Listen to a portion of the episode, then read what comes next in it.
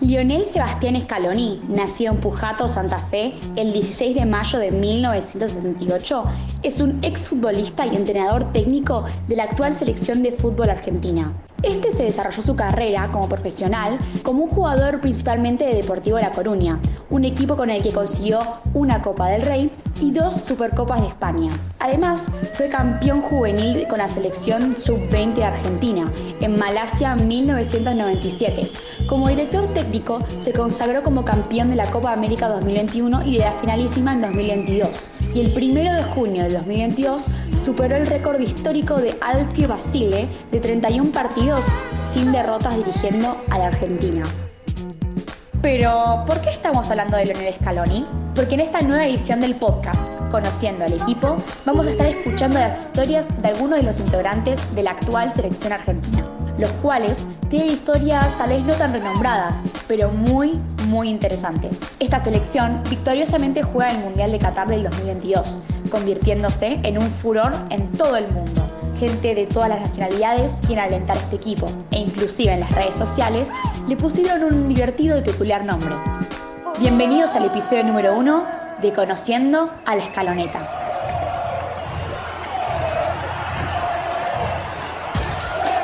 Bueno, ahora vamos a hablar de Nicolás Alejandro Tagliafico. Eh, es un futbolista profesional argentino que nació el 31 de agosto de 1992. Actualmente tiene 30 años y participó en cuatro Copas del Mundo, dos Copas América y tres Sudamericanas. Comenzó su etapa futbolística en el Club Atlético Banfield en 2011 y en 2012 tuvo que dejar Banfield porque al principio de la temporada no tuvo mucha participación y tuvo que pelear por el puesto. Con el cambio de entrenador empezó a tener rodaje hasta llegar a ser titular en 2013 en el Real Murcia, un club de fútbol de Sociedad Anónima Deportiva ubicado en España. Alrededor del 2015 debutó oficialmente en el Club Atlético Independiente en Primera División en un partido contra Newell's Old Boys hasta aproximadamente 2017 ya que luego se confirmó el pase del jugador a la HAC. El Amsterdam Cheese Football Club AJAC ubicado en Países Bajos, en Ámsterdam, donde tuvo la posibilidad de jugar hasta el 2021. Actualmente Tagliafico juega como defensor en el Olympique de Lyon en la Liga 1 de Francia y en la selección argentina. En cada partido que jugamos se nota que somos locales y esa pasión siempre está, y esa expectativa, esa ansiedad, obviamente que, que se nota de que somos unos locos por el fútbol.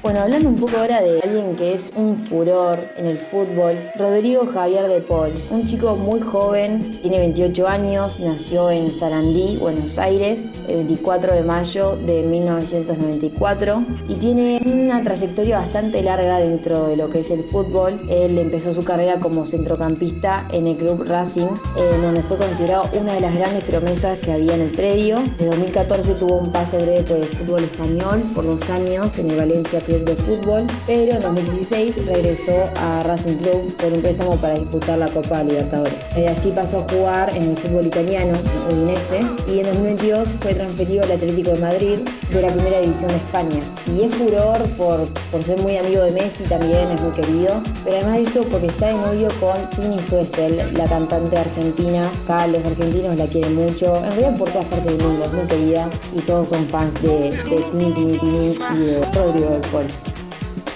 Julián Álvarez, también conocido como La Araña, nació en Calchín, Córdoba el 31 de enero del 2000. Este futbolista argentino actualmente juega como delantero en el Manchester City. De chico, el Real Madrid lo probó y lo descartó. A pesar de que le fue bien en las pruebas, no le daba la edad para fichar. Hizo inferiores en el Club Atlético Calchín hasta los 15 años y a finales de 2015 se unió a las categorías inferiores de River Plate. Marcelo Gallardo lo promocionó al primer equipo para la Superliga 2018-19 y en el 2022 se hizo oficial su venta al Manchester City de Inglaterra. Hablando sobre la selección nacional, a finales del 2018 fue convocado por el entrenador Fernando Batista para formar parte de la selección sub-20 de Argentina y en el 2019 a la selección sub-23. Pero el 24 de mayo del 2021 fue convocado por el entrenador Lionel Scaloni para sumarse a la selección argentina. Recientemente se ha viralizado un video del futbolista de niño diciendo que su sueño sería jugar un mundial y que su jugador favorito es Messi. Con casi 22 años, Julián está cumpliendo sus sueños,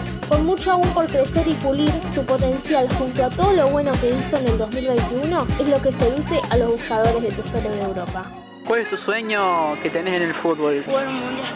Jugar un mundial. Si tuvieras que elegir quiénes estuvieron en el fútbol actualmente. Messi. ¿Y tu equipo que sos hincha? Y River.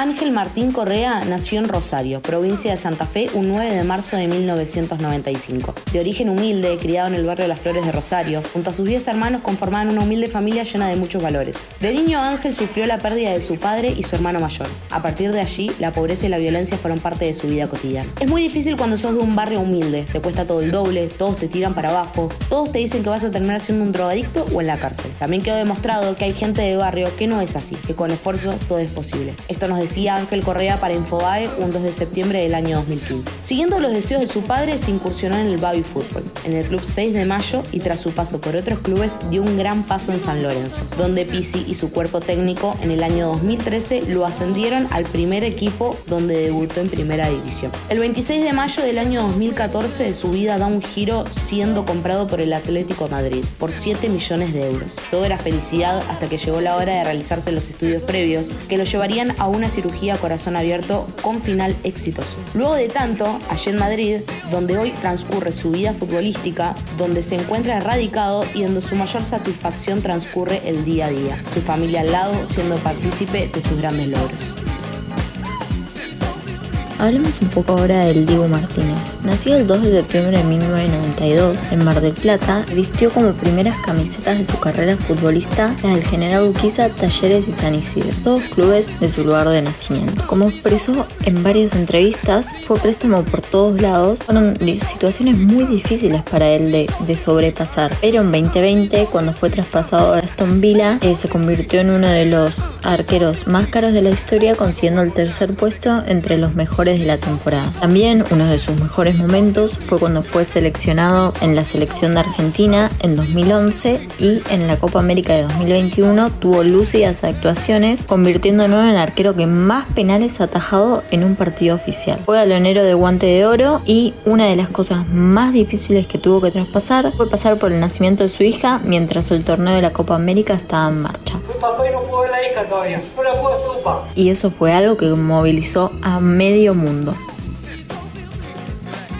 Bueno, yo voy a hablar del 24 de la selección. Enzo Jeremías Fernández el 17 de enero del 2001. Con tan solo 21 años, su trayectoria en el fútbol fue furor. Es mediocampista, comenzó su carrera profesional en el club Atlético River Plate, donde debutó el 4 de marzo del 2020 en la derrota 3 a 0 ante la Liga del partido correspondiente a la Copa Libertadores del 2020. El 22 de agosto del 2020 fue cedido a préstamo a Defensa y Justicia hasta el 17 de junio de 2021. Su debut en el club de Varela fue el 17 de septiembre, un partido ante el fin por la Copa Libertadores. Por el pedido del propio Gallardo, en junio del 2021, River ejecuta la cláusula de interrupción de contrato y Enzo volvió antes de lo esperado al club de Núñez. Pero al poco tiempo hizo su debut en el SL Benfica de la Primeira Liga de Portugal. Su gran desempeño hizo que sea elegido el mejor jugador del mes de agosto en Portugal. Con la selección de fútbol de Argentina es partícipe de la Copa Mundial de Fútbol de 2022, llevada a cabo en Qatar, en donde además convirtió un gol en la victoria frente a México por la segunda fecha de la fase de grupos.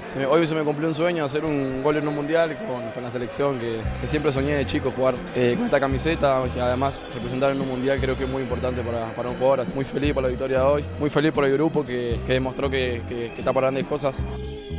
Lionel Andrés Messi Cusatini nació en Rosario un 24 de junio de 1987 y mejor conocido como Leo Messi, es un futbolista argentino que juega como delantero o centrocampista en la actual selección del país. Es un jugador histórico del Fútbol Club Barcelona, al cual estuvo ligado por 20 años y logró ganar 35 títulos, entre ellos 10 de la Liga, 4 UEFA Champions League y 7 de la Copa del Rey. Desde 2021 integra el plantel de Paris Saint-Germain en la Ligue 1 de Francia.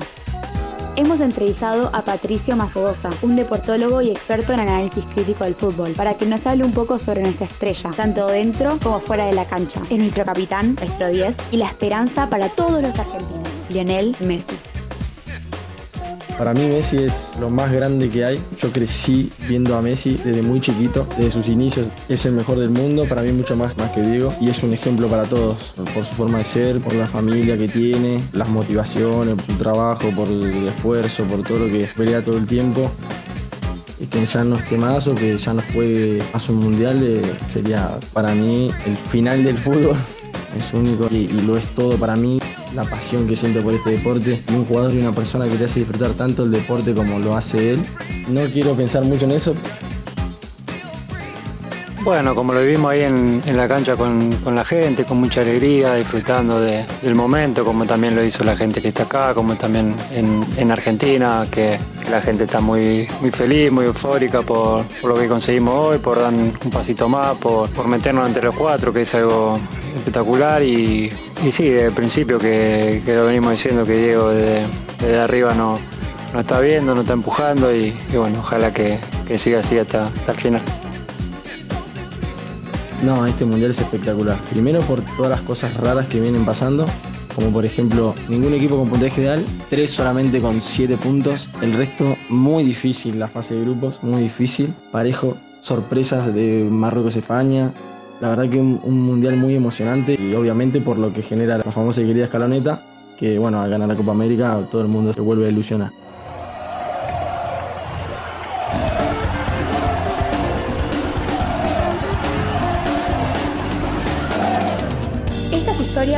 Capturado y hecho darle un nuevo valor a la victoria y su significado para los jugadores de este 2022. Tanto para el pueblo argentino como para la selección, es de vital importancia llegar a levantar esta apreciada copa para validar las experiencias vividas, el esfuerzo y el trabajo puesto para llegar a nuestro sueño, ser campeones del mundo.